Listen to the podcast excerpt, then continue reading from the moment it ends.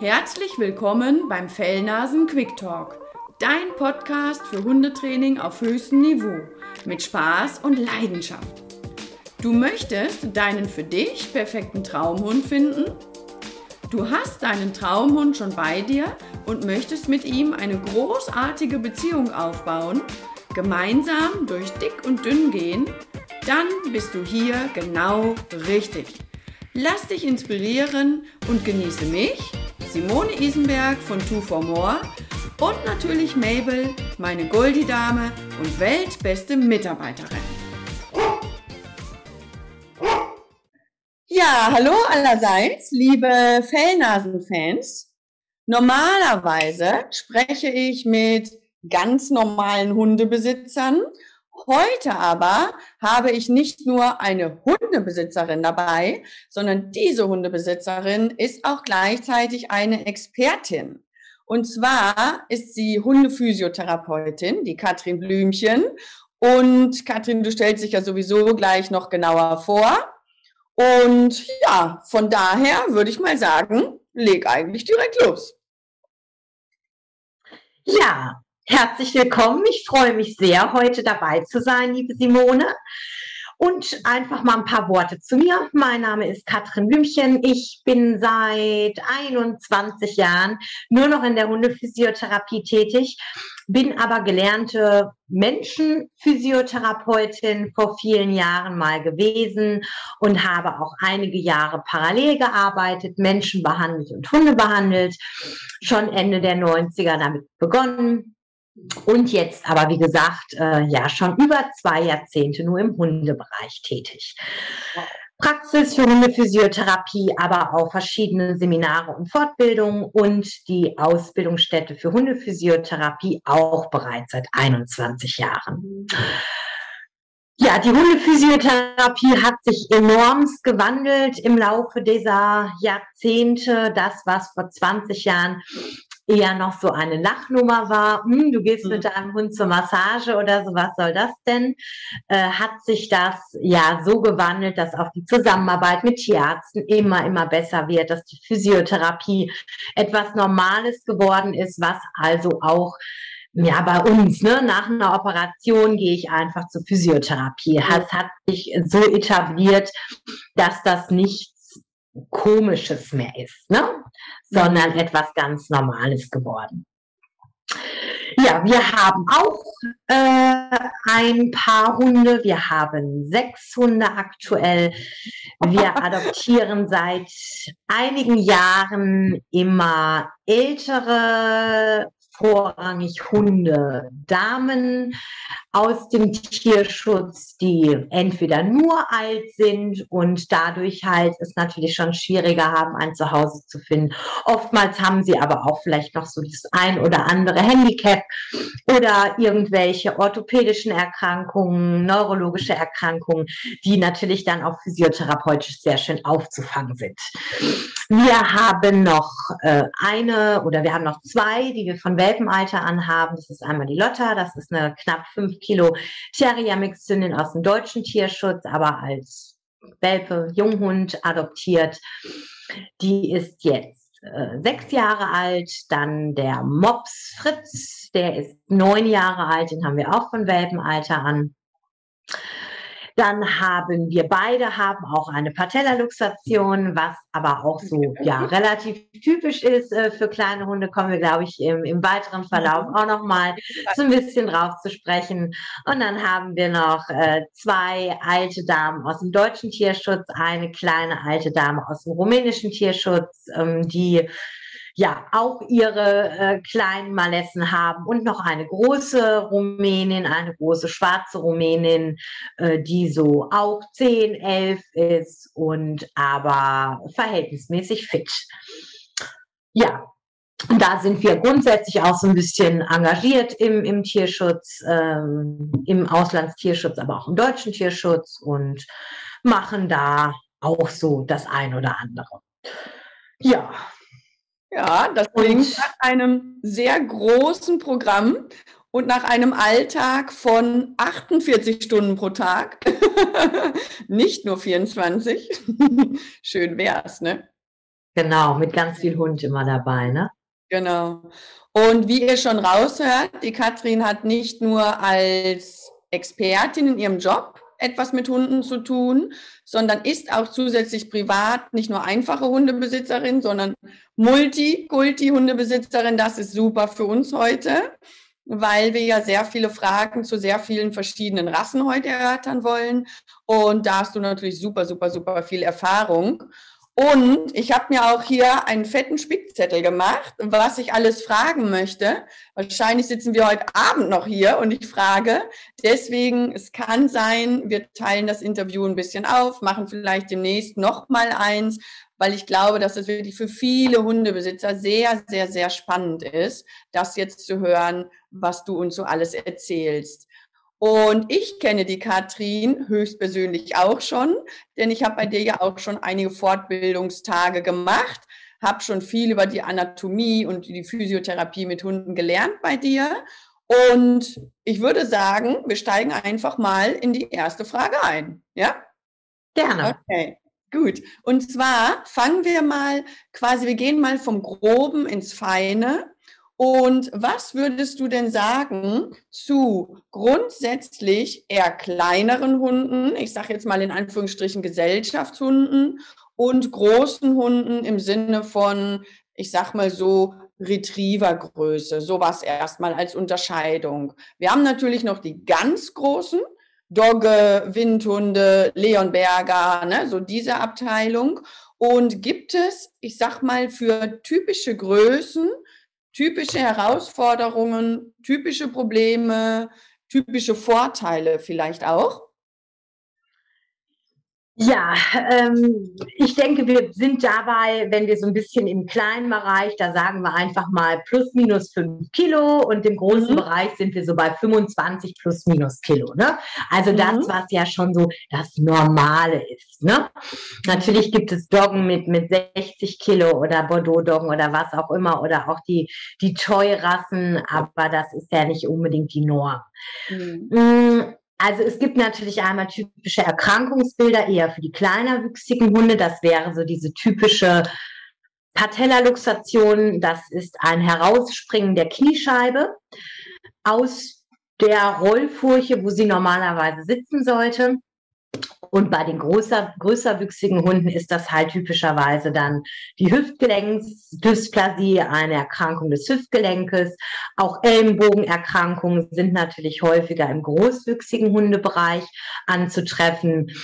Und was halt auch etwas ist, was, was immer stärker zunimmt, wo wir im Prinzip vor 15 Jahren noch überhaupt nicht wirklich ein Problem mit hatten. Das sind halt viele Kreuzbandrisse, also im Knie, ne, diese Kreuzbänder, die innerhalb des Kniegelenkes verlaufen, dass das so eigentlich mittlerweile gerade im, im nachoperativen Bereich das häufigste Krankheitsbild ist, was man auch in der Praxis hat.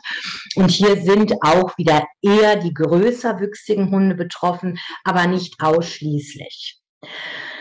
Und sonst ist natürlich immer so die Sache, was möchte ich vielleicht auch tun? Ne? Also ich finde es jetzt gerade recht charmant, diese kleinen Hunde. Wir haben ja dadurch, dass wir halt auch ähm, öfters oder schon seit einigen Jahren ältere Hunde adoptieren, natürlich auch schon mehrere in den letzten Jahren gehabt. Ich habe aber auch selber schon ähm, auch, auch äh, natürlich andere Hunde von Welpenalter an aufgezogen, auch große Rottweiler, Bouvier, ne? also wirklich auch großwüchsige Hunde.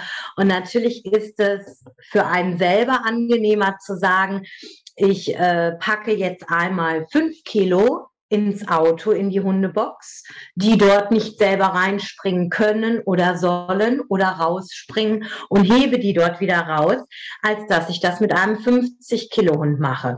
Das sind natürlich vielleicht auch einfach Handlingsprobleme. Mm.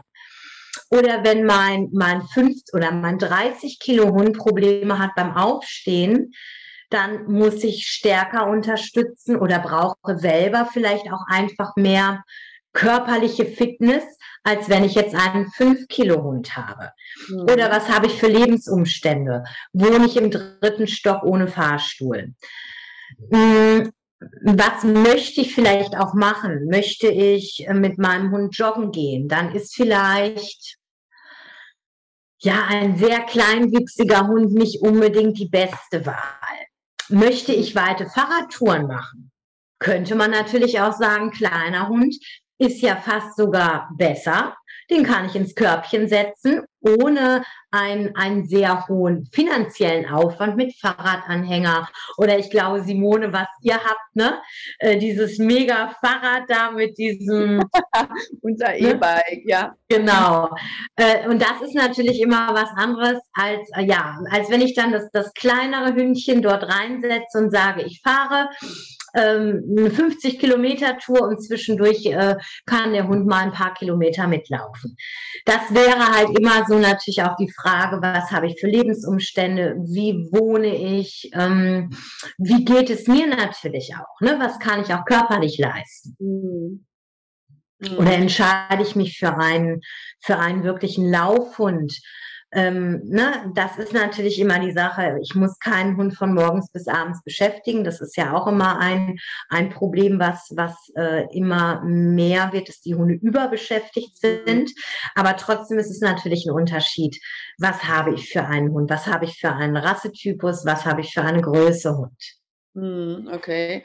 Das Deswegen, heißt, ja, das heißt, wenn ich jetzt mir überlege, ich möchte jetzt einen Hund haben, dann sollte man nicht nur überlegen, was soll der Hund können, wie fit soll der Hund sein, wofür brauche ich den Hund in Anführungsstrichen, sondern auch ruhig mal, wie ist es mit mir? Ne, also was kann ich dem Hund bieten und eben nicht, was brauche ich für Fähigkeiten für diesen Hund oder nicht? Und du sagtest am Anfang das mit dem ins Auto heben. Und das finde ich einen wichtigen Aspekt. Es kann sein, dass es nie im Hundeleben vorkommt, aber wenn ich jetzt wandern gehe und mein Hund verletzt sich, dann muss ich irgendwie aus diesem Wald auch wieder rauskommen. Und wenn ich jetzt einen Rottweiler von 40, 50 Kilo durch den Wald tragen muss, no chance, schaffe ich nicht. Mein Maximum sind 30 Kilo. Die Mabel wiegt unter 30, ein paar Kilo, die könnte ich aus dem Wald raustragen.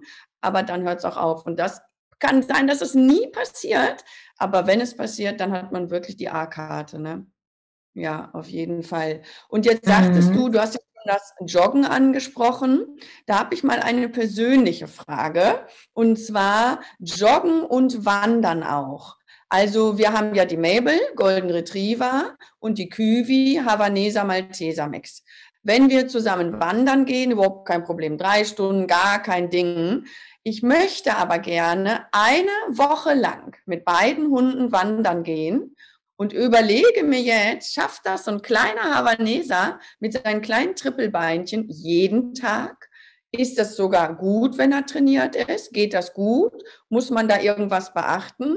Und beim Joggen genauso. Also kann ich auch mit einer kleinen Rasse also jetzt vielleicht nicht gerade Marathon laufen, aber wenn ich so ganz normal, so locker flockig so ein Stündchen joggen gehen würde, dreimal die Woche sagen wir mal, so ein Hobbysportler, kann der das mit so einer kleinen Rasse machen? Kann die so gut trainiert werden oder ist das blöd? Also ich würde jetzt äh, vom Wandern mal, ähm, also das Wandern so sehen, dass es überhaupt kein Problem darstellen mhm. sollte. Vielleicht hat der Kleine oder die Kleine es sogar noch, noch einfacher ähm, als ein größerer Hund, gerade wenn du vielleicht jetzt auch etwas schwierigeres Gelände hast. Mhm. Jetzt keine Klettersteige, aber schon etwas einfach, ja, was auch koordinativ mehr erfordert. Da hat es wahrscheinlich ein kleiner Hund mit, sagen wir mal, sieben Kilo, vielleicht wirklich leichter als ein 25 Kilo mhm. Hund oder mehr. Mhm. Ich habe zum Beispiel so eine Bauchtrage noch, die kann ich ganz, ganz klein zusammenknödeln und mir in eine Bauchtasche stecken, was ich auch äh, immer dabei habe, wo Hunde so bis acht, neun Kilo wirklich gut reinpassen und wo du sagen kannst, äh, wenn ich merke, der Hund kann wirklich nicht mehr oder vielleicht ist der Hund auch nicht ganz gesund. Der ist zwar so gesund, dass er schön spazieren gehen kann, aber man sagt, hm, so zwischendurch, so nach fünf, sechs, sieben Kilometern müssen wir mal eine längere Pause für den Hund machen. Mhm. Dann wäre sowas natürlich immer eine Möglichkeit. Mhm. Ein Joggen ist halt so die Frage, wie schnell joggst du? Hast du einen Sechser-Schritt? Hast du einen Zehner-Schritt? Mhm. Was muss der kleine Hund dafür leisten? Ein kleiner Hund, wenn du jetzt wirklich, sagen wir mal, so 10 kmh die Stunde laufen würdest, müsste ein kleiner Hund da wirklich nebenher galoppieren und das würde ich nicht mehr als ähm, gesundheitsförderlich ansehen. Also das würde ich als zu viel ansehen. Wenn du da jetzt eher so ganz langsam durch die Gegend joggst, also so ein besseres Walken im Prinzip machst, dann sollte das wieder kein Thema sein. Vor allem, wenn der Hund vielleicht im Freilauf ist, der kann mal ein bisschen langsamer, er kann mal wieder vorlaufen. Ne, das ist dann natürlich auch mal die Frage. Ist der Hund bei dir an der Leine? Oder ist er im Freilauf und kann er mal einfach so zwischendurch auch das Tempo selbst in einem mhm. gewissen Rahmen bestimmen? Mhm. Ja. ja. aber da würde ich wirklich gucken, wie schnell laufe ich, ja. wenn ich joggen gehe. Wenn wir jetzt mal so von diesen Ausdauerprüfungen ausgehen, die ja zum Beispiel für Zuchtzulassungen sind im Gebrauchshundesport, Ne, da läuft, soll ein Schäferhund zwischen 12 und 15 kmh laufen, das, was ich ja mit dem Fahrrad fahre. Und das ist schon flott. Mhm. Ein, ein Jack Russell müsste dafür wirklich richtig galoppieren schon und wäre nicht mehr zu einem Trabtempo in der Lage. Ne? Deswegen einfach gucken. Ja. Aber ich würde grundsätzlich immer nie sagen, das geht gar nicht oder das geht auf jeden Fall, sondern mhm. immer ein bisschen individuell gucken. Mhm. Ja, ich musste so lachen, als du das jetzt am Anfang gesagt hast, wenn du einen Schnitt von 10 km/h hast, weil bei mir ist das lange kein Schnitt von 10 km/h, das wäre ja wirklich sehr zügig. Und ja. wenn ich das haben wollte, dann müsste ich mich auch wahnsinnig anstrengen. Und ich glaube, damit ist die Frage für mich persönlich beantwortet. Also Küwi kann mit mir auf jeden Fall total locker joggen gehen, überhaupt kein Problem. Das ist aber auch interessant, weil wir ja einen Fitnessclub haben, einen Online-Fitnessclub. Da geht es ganz viel um Joggen mit Hund. Und da ist es wirklich eine wichtige Frage, weil die wollen ja auch aufbauen, die Leute. Und wie viel willst du? Ist dein Ziel wirklich Marathon? Dann ist der Kleine irgendwann raus. Ne? Aber ist dein Ziel wirklich so wie ich, so ein Hobby laufen, dann mhm, kann man das ja. super schön integrieren. Ja. Genau. Immer ja. wirklich individuell. Was ja. willst du? Was will der mhm. Hund? Was kann mhm. der Hund? Genau. Mhm. Ja. Und mit der Bauchtrage ist auch eine super Idee. Denn ähm, ich, wir haben so einen ganz großen Rucksack für die Küwi. Und wenn ich mir jetzt vorstelle, ich habe Gepäck und da muss ich noch diesen Rucksack, wo soll ich das alles mhm. hinpacken? Und dann noch diesen Hund da die ganze Zeit im Rucksack und wenn ohne Hund hat man ja trotzdem dann den Rucksack auf und da ist so eine Trage, die man knüllen kann, einfach ins Gepäck rein, ist eine super Idee. Ja, sehr schön. Also wir haben sogar ähm, drei von, von den vier kleinen, die alle so um die fünf, sechs Kilo sind und ja schon ja. alt sind zum Teil. Ja. Ähm, da ist wirklich eine, die so nach sechs, sieben Kilometern nicht mehr kann. Die ja. anderen, die sind immer noch vorne weg. Mhm. Ne, die mhm. würden noch mal die Strecke laufen. Von deswegen, ja. Ja, ja. Ja, schön. Und du hast immer, kannst immer einfach sehr schön testen. Wie ist der Hund drauf? Ich mache eine Pause, ich setze mich auf die Bank und ich gucke, was macht der Hund. Mhm. Legt er sich neben mir ab, setzt er sich neben mich hin oder fängt er an, weiterhin rumzulaufen, zu gucken, Mäuschen mhm. zu suchen, wie auch immer. Also nimmt der Hund die Pause an, braucht er sie oder braucht er sie nicht? Ne? Und das wäre für dich halt dann auch immer noch mal so ein schöner Hinweis. Mhm. Ja, Gute Idee, ja, guter Hinweis, ja. Also es kommt ja wahrscheinlich auch, ich sag mal, so aufs, aufs Wetter an, ne? Weil ähm, bei 30 Grad, 35 Grad im Schatten ist ja auch nochmal wieder was anderes, als äh, ja. wenn man jetzt bei so 18 Grad oder so wandert, sag ich mal. Ne? Genau. Ja, und okay, dann weiß ich Bescheid. Ich kann also meine Wanderung buchen. Freue ich mich sehr. Und was würdest du denn überhaupt so sagen? Gibt es Rassen, die sind besonders gesund?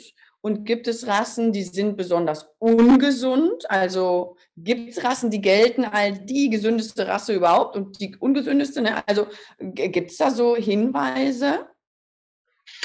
Ja, es ist natürlich leider Gottes so, dass Rassen, die sehr beliebt sind, sind oftmals auch fortschreitend ungesund. ne, dass sie also immer kränker werden, weil halt natürlich auch ja innerhalb der Zucht ähm, immer mehr schwarze Schafe auftauchen, mhm. die natürlich einfach auch sehen, oh, mit der Rasse kann ich gutes Geld machen. Also das mhm. Ungesündeste, was wir in der Praxis haben und nicht erst seit gestern, sondern seit vielen Jahren. Und dort ist auch kein Ende in Sicht, äh, sind wirklich einfach französische Bulldog. Mhm. Auch wenn sie süß und toll und ja. überhaupt sind, mhm. würde ich einfach pauschal abraten, mir solch eine Rasse zu kaufen. Mhm. Auch wenn es heißt, ja, aber ich bin bei einem guten Züchter und, und, und. Die haben halt einfach in, in vielen Ecken Baustellen. Das geht bei der Degeneration des Schädels los, wodurch Atemprobleme entstehen, wodurch die Hunde zum Teil nonstop Atemnot haben, äh, auch die witzigen Atemgeräusche oder das tolle mhm. Schnarchen ist halt einfach nicht witzig, sondern das hat etwas mit dieser äh, ja anatomischen Anomalie zu tun. Mhm. Aber natürlich haben auch diese Hunde wirklich Wirbelsäule ganz, ganz massive Probleme damit, was äh, zu Bandscheibenvorfällen führt, häufig in sehr jungem Alter schon, was dazu führt, dass diese Hunde gelähmt sind, ähnlich einer Querschnittslähmung wie bei uns.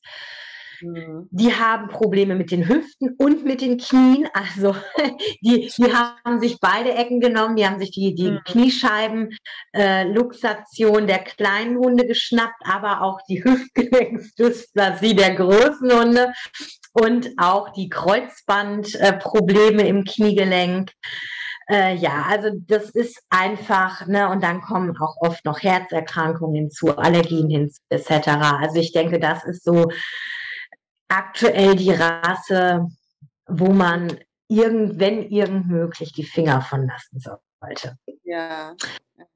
Und sonst ist natürlich immer, je seltener eine Rasse, desto gesünder ist sie oftmals. Man sollte immer schauen, dass nichts Extremes dabei ist, nicht extrem klein, nicht extrem groß oder schwer, ähm, nicht extrem von der Kopfform, dass das so ein extrem runder Kopf ist für ein Kindchenschema, äh, mhm. äh, keine extremen Falten oder Kurznasigkeit, wie halt natürlich auch französische Bulldoggen, aber auch wie Möpse.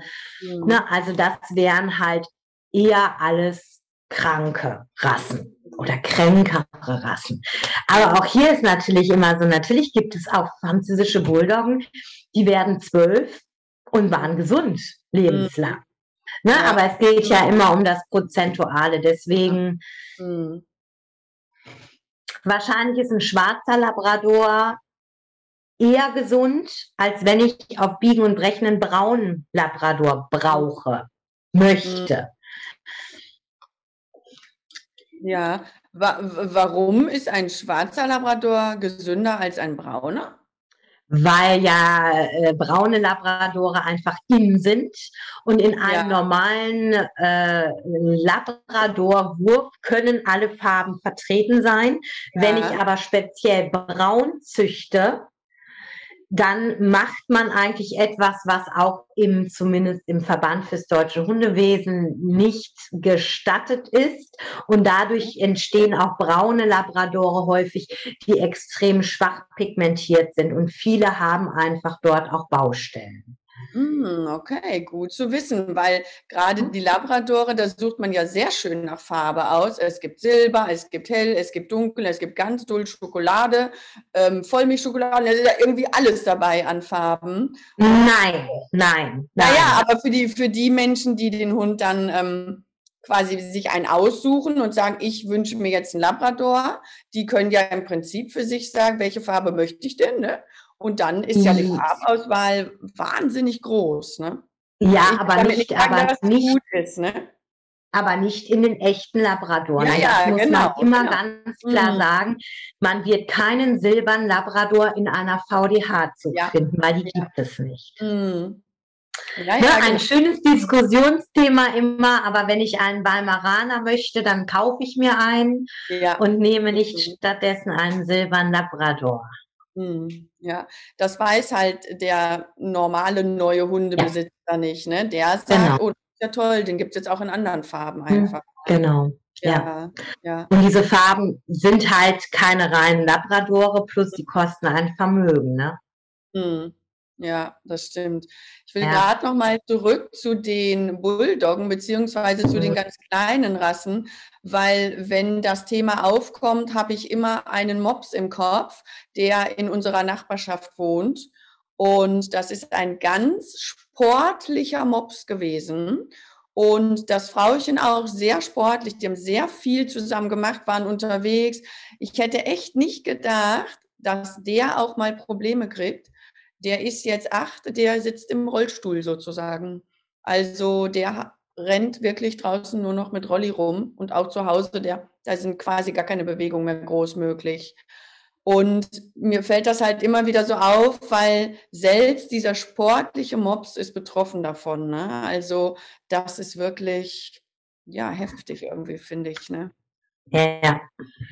Ja. Da ist natürlich die Frage, ist das jetzt wirklich eine Degeneration, also etwas Angeborenes an der Wirbelsäule gewesen? War es vielleicht auch ein Unfall? Sowas ist natürlich auch immer möglich. Vollkommen rasseunabhängig. Ne? Also ja.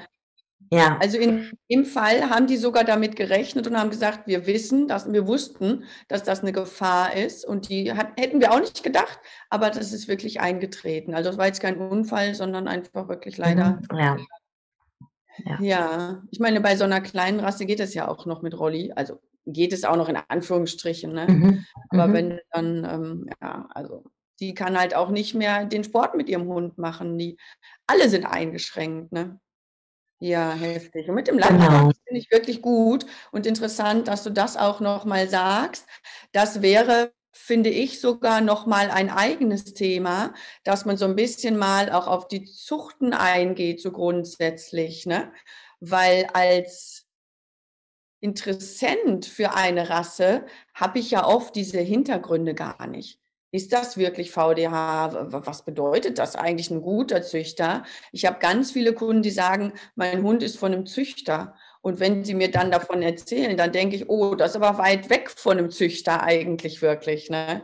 Also es ist eigentlich echt nochmal eine Idee für einen Podcast für oder ein YouTube-Video oder ein Interview für äh, wirklich nochmal ein extra Thema. Also, liebe Zuschauer und Zuhörer, wenn ihr sagt, das ist tatsächlich total interessant für euch, schreibt mir auf jeden Fall. Dann nehme ich das mal in den Stundenplan mit auf. Und das soll jetzt aber nicht bedeuten, dass ein äh, Hund vom VDH sein muss, um Gottes Willen. Das wollte ich damit nicht sagen. Ne? Es gibt ja auch mhm. Züchter, die anderen Vereinen angehören und das sind trotzdem tolle, gesunde Hunde und alles. Ne? Mhm. Sondern ja. Ja, genau. Also, gerade ja, mit sowas kann man halt, das wäre auch wieder diese Geschichte, äh, ich kann auf einen Zug aufspringen, weil ich merke, diese Welpen bringen richtig Geld, die sind mhm. richtig beliebt. Und dann habe ich halt wieder ne, dieses Problem. Mhm. Ja. Mhm. ja. Eine Bekannte von mir züchtet Elos. Das ist ja zum Beispiel mhm. auch keine VDH-Rasse. Und die legen ja sehr viel Wert auf Gesundheit und auch vom Charakter, legen großen Wert ja. auf den Charakter. Das stimmt. Es ist nicht automatisch eine Versicherung. Habe ich einen VDH-Hund, äh, ist automatisch alles super. Ne? Genau. genau. Der Hinweis nochmal, ja. Aber daran sieht man ja, wie ganzheitlich dieses Thema ist. Ne? Man kann nicht einfach irgendwas sagen, sondern ja, es ist einfach unheimlich groß. Ne? Das ja. Ja, jetzt haben wir schon so ein bisschen über die Hunde werden älter und sitzen dann im Rolli, ne? den, den Mops habe ich schon erwähnt.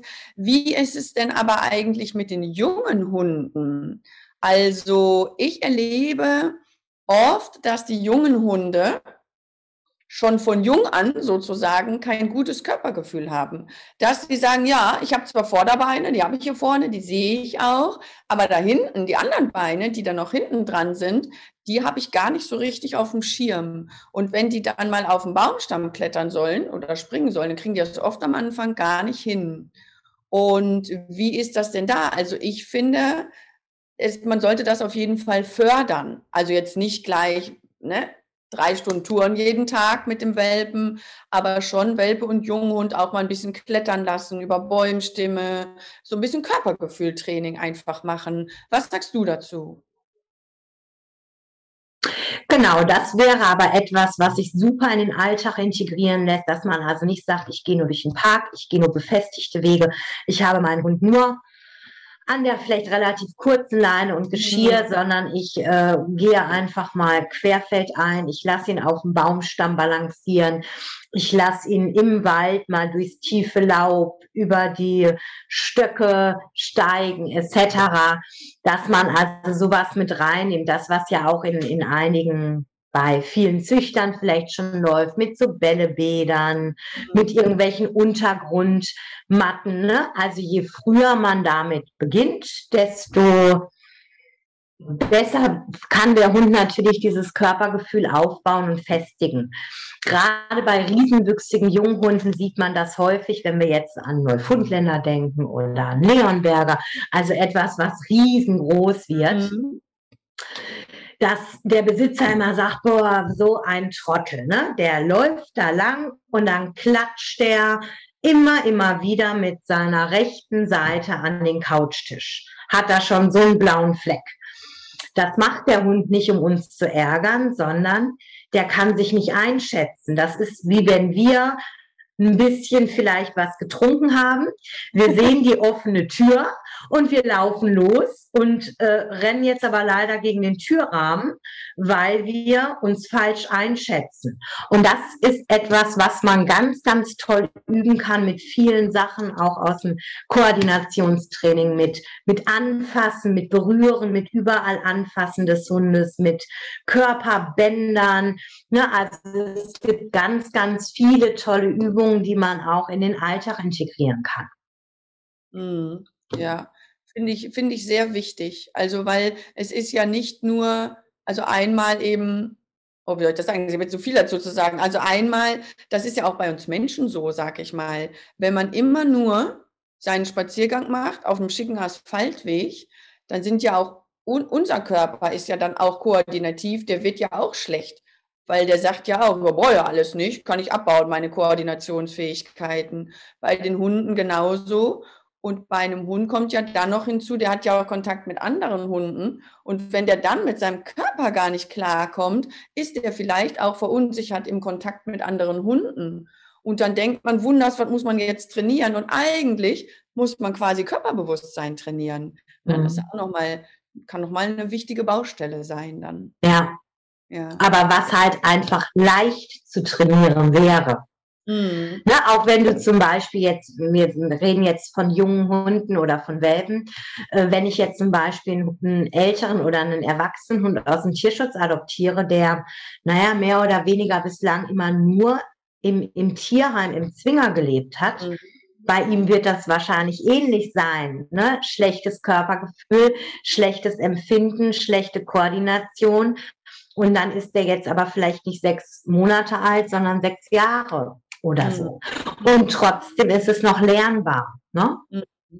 Ja, und ich finde für den Hund das auch total schön. Die Mabel, also meine Goldie-Dame, die war als Welpe sehr unsicher mit ihrem Körper und dann habe ich das angefangen zu trainieren mit ihr. Und dann hat man richtig gemerkt, wie die stolz wie Oscar, jetzt kann ich, ich kann wirklich auf den Baum springen. Und dann so nach dem Motto, Frauchen, guck mal. Und dann ist er da drauf gesprungen. Und das war ein richtig schönes Erlebnis für sie, da immer besser und fitter zu werden. Mhm. Und ja, das wird vielen weiteren Hunden auch so gehen. Ne?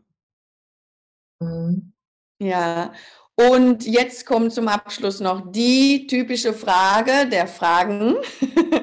Eine Frage, die mir immer wieder begegnet, die Treppe. Der Züchter hat gesagt, ich habe gehört, ich weiß, dass mein Welpe auf gar keinen Fall Treppen gehen darf.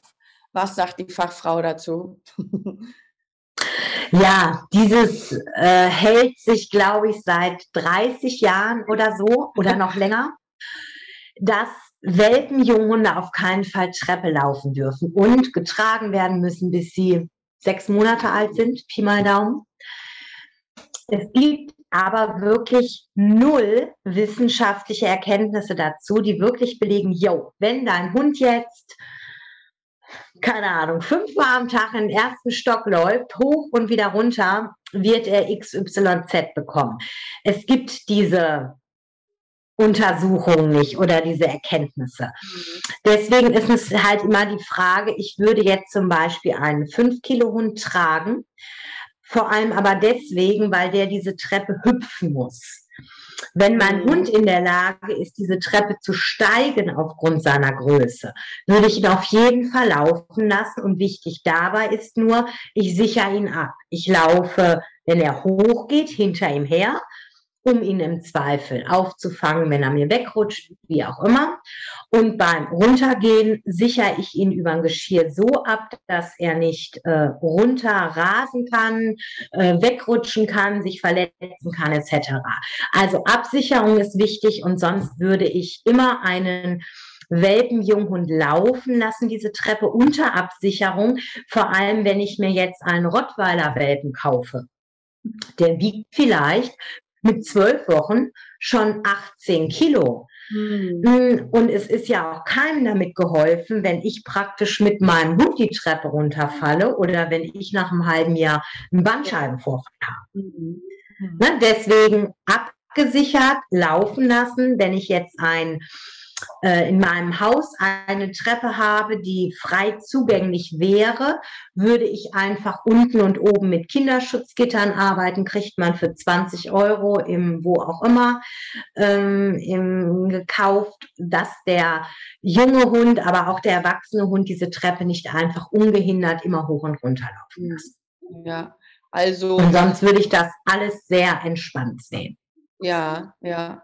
Also ich finde auch wichtig ist die Verletzungsprophylaxe, ne, dass der nicht mit 300 kmh die Treppe rast und dann zwar die Treppe geht, aber sich leider dann ähm, das Bein gebrochen hat. Und was ich persönlich auch gerne mache, ist, dass ich das für Leinenführigkeitstraining nutze. Also natürlich nicht am Anfang, erste Stunde Fuß gehen, aber gemeinsam die Treppe drunter und hoch zu gehen und eben nicht, der Hund rast schon mal vor und ich muss hinterher schießen oder andersrum, sondern wir gehen ganz gesittet langsam beide Stufe für Stufe runter und hoch. Finde ich super schönes Training für die Leinenführigkeit, aber auch ein schönes Training für Bauch, Beine, Po. ja, weil schnell hoch mit Schwung geht natürlich viel leichter. Da braucht man nicht so viel Muskelkraft, weil man hat ja den Schwung. genau. Ja, ja, das sind alles miteinander so spannende Themen, finde ich. Das ist, Hundetraining ist ja nicht nur Training, wie bringe ich Sitzplatz bei oder Decke oder gehe zusammen mit dem Hund ins Café, sondern es ist so ein richtig schönes, ganzheitliches Thema. Und die Gesundheit ist ein großer Teil davon für uns Menschen und genauso für unsere Hunde. Also ich könnte noch stundenlang dir jetzt Fragen stellen dazu, aber ich glaube, unsere Zuschauer und Zuhörer haben jetzt erstmal schon ganz gute Ideen bekommen. Und Gibt es etwas, was du jetzt sagst, oder das muss ich aber unbedingt noch sagen, ich möchte da noch unbedingt was loswerden als, als für meine Expertise, hm, dann gerne raus damit.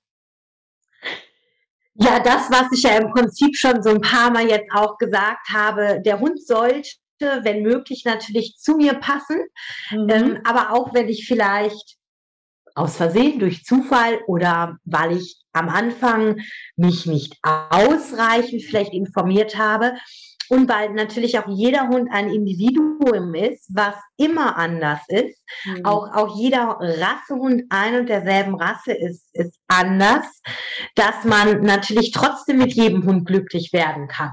Ne, vielleicht muss ich bei mir Abstriche machen von dem, was ich erwarte, das, was ich möchte, das, was ich mit dem Hund plane. Vielleicht kommen irgendwelche Krankheiten dazu bei mir, bei dem Hund. Und dass man trotzdem immer Alternativen findet, in der Beschäftigung findet, im Umgang mit dem Hund, womit, glaube ich, dann auch alle Beteiligten trotzdem glücklich werden können. Mhm. Ne? Ich denke, das ist immer noch mal nett im Hinterkopf zu behalten. Mhm. Mhm. Ja, sehr schöne Abschlussworte. Dann danke ich dir ganz, ganz herzlich für dieses Interview. Und liebe Zuschauer, liebe Zuhörer, wenn ihr noch Fragen habt, meldet euch gerne. Schreibt mir eine E-Mail. Die ganzen Infos kommen ja in die Show Notes. Und Katrin, wie sieht das aus, wenn die Menschen Fragen an dich haben oder wenn jetzt einer sagt, boah, ich will auch Hundephysiotherapeutin werden? Ich packe deine Homepage auch in die Show Notes. Und sehr gerne. Und ja, Genau, ne, wenn noch Fragen okay. sind, gerade was jetzt auch physiotherapeutisch angeht, ja. aber natürlich auch Seminare, Ausbildung gerne einfach ja mal auf der Homepage äh, schnuppern kommen ähm, und natürlich bei Fragen jederzeit gerne E-Mail schreiben, äh, gar kein Problem, keine Hemmungen. Ja, sehr schön. Dann kommen alle Informationen hier unten rein und dann dir ein ganz, ganz herzliches Dankeschön. Dieser Podcast ist zwar jetzt zu Ende, aber versprochen, es folgen noch viele weitere. Ich hoffe, du konntest wieder einiges daraus mitnehmen und hast gute Impulse für dich bekommen. Wenn dem so ist, freue ich mich über deinen Like und eine gute Bewertung. Bist du noch auf der Suche nach deinem Traumhund? Dann hol dir mein Traumhundprogramm unter twoformore-online.de. Möchtest du mich näher kennenlernen? Dann folge mir auf Instagram und komm in meine Facebook-Gruppe. Alle Infos dazu findest du hier unten in den Show Notes. Ich wünsche dir eine schöne Zeit, bedanke mich fürs Zuhören und sage bis bald, deine Simone und natürlich Mabel.